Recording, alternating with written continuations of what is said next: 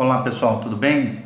Hoje nós vamos continuar nossa série de estudos Os Fundamentos da Fé, né? E hoje nós vamos falar sobre um tema muito importante que, e extremamente relevante nos dias de hoje, que é a questão do pecado encoberto.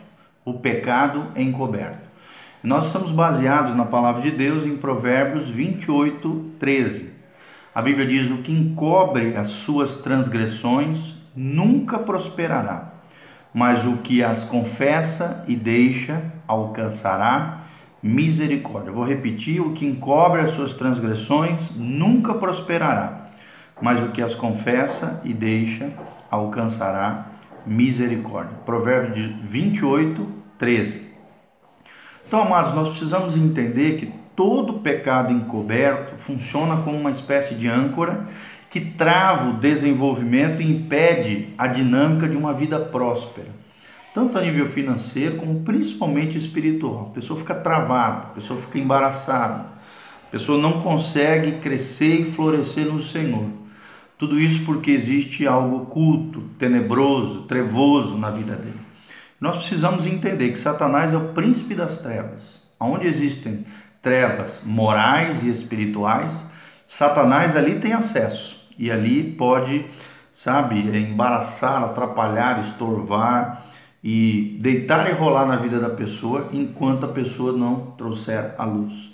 Em 1 João né, 1, 9, a Bíblia diz: Se andarmos na luz, como Ele na luz está, temos comunhão uns com os outros, e o sangue de Jesus nos purifica de todo pecado. Quem é cristão tem que andar na luz, não pode ter nada oculto, não pode jogar sujeira, o pecado para debaixo do tapete porque todo pecado encoberto funciona como uma âncora que trava o desenvolvimento e impede a dinâmica de uma vida próspera. Isso não apenas nos afasta, como nos impede também de alcançar a misericórdia de Deus e das pessoas, levando-nos a um estado de total ruína espiritual. E aí nós entendemos porque tem muitos crentes hoje em dia, né, com a vida devastada, destruída, relacionamentos rotos, né, destruídos, esfacelados. Essa, infelizmente, né, o pecado encoberto é uma das maneiras de nos privar da graça de Deus, do fluir das bênçãos de Deus.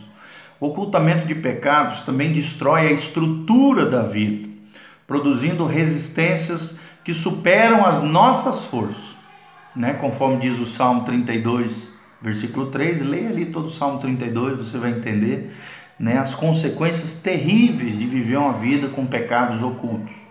A Bíblia diz: Enquanto calei o meu pecado, consumiram-me os ossos, e pelo meu bramido ou gemido, em outras versões, durante o dia todo. A Bíblia também fala que o meu humor se tornou sequidão de estio. Ou seja, a consequência do pecado é isso.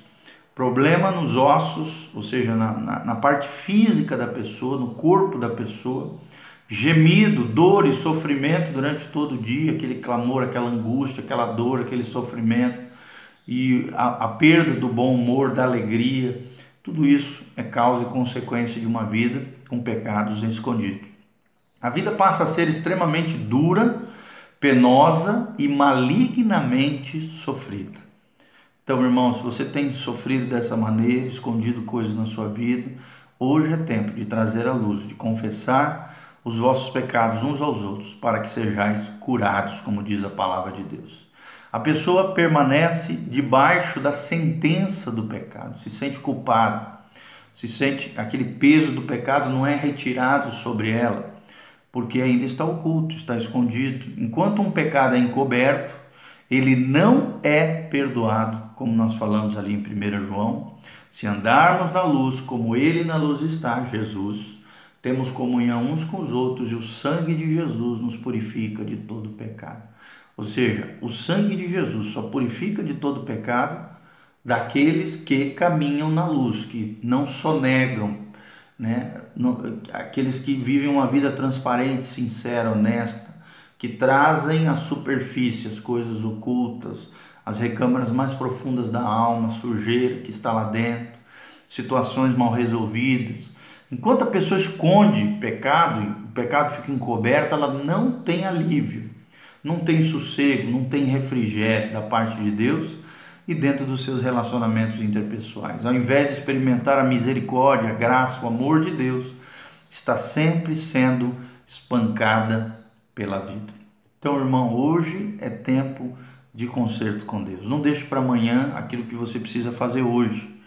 Quem deixa para amanhã aquilo que precisa fazer hoje está caindo em outro pecado que se chama procrastinação. É empurrar com a barriga né, os problemas, é não enfrentar as suas mazelas, as suas dificuldades, custe o que custar.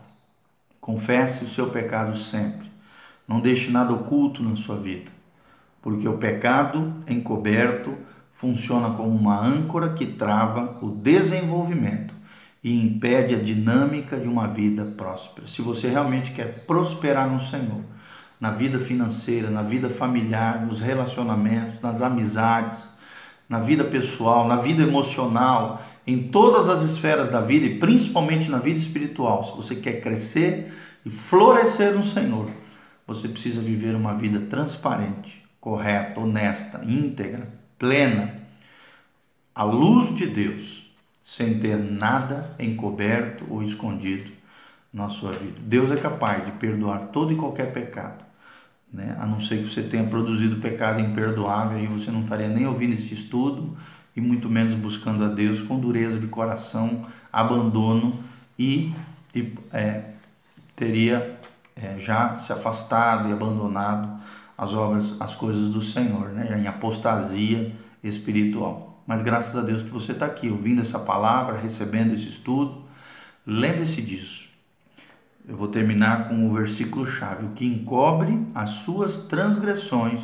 Transgressões significa quebrar a lei, desobedecer um mandamento, a lei de Deus.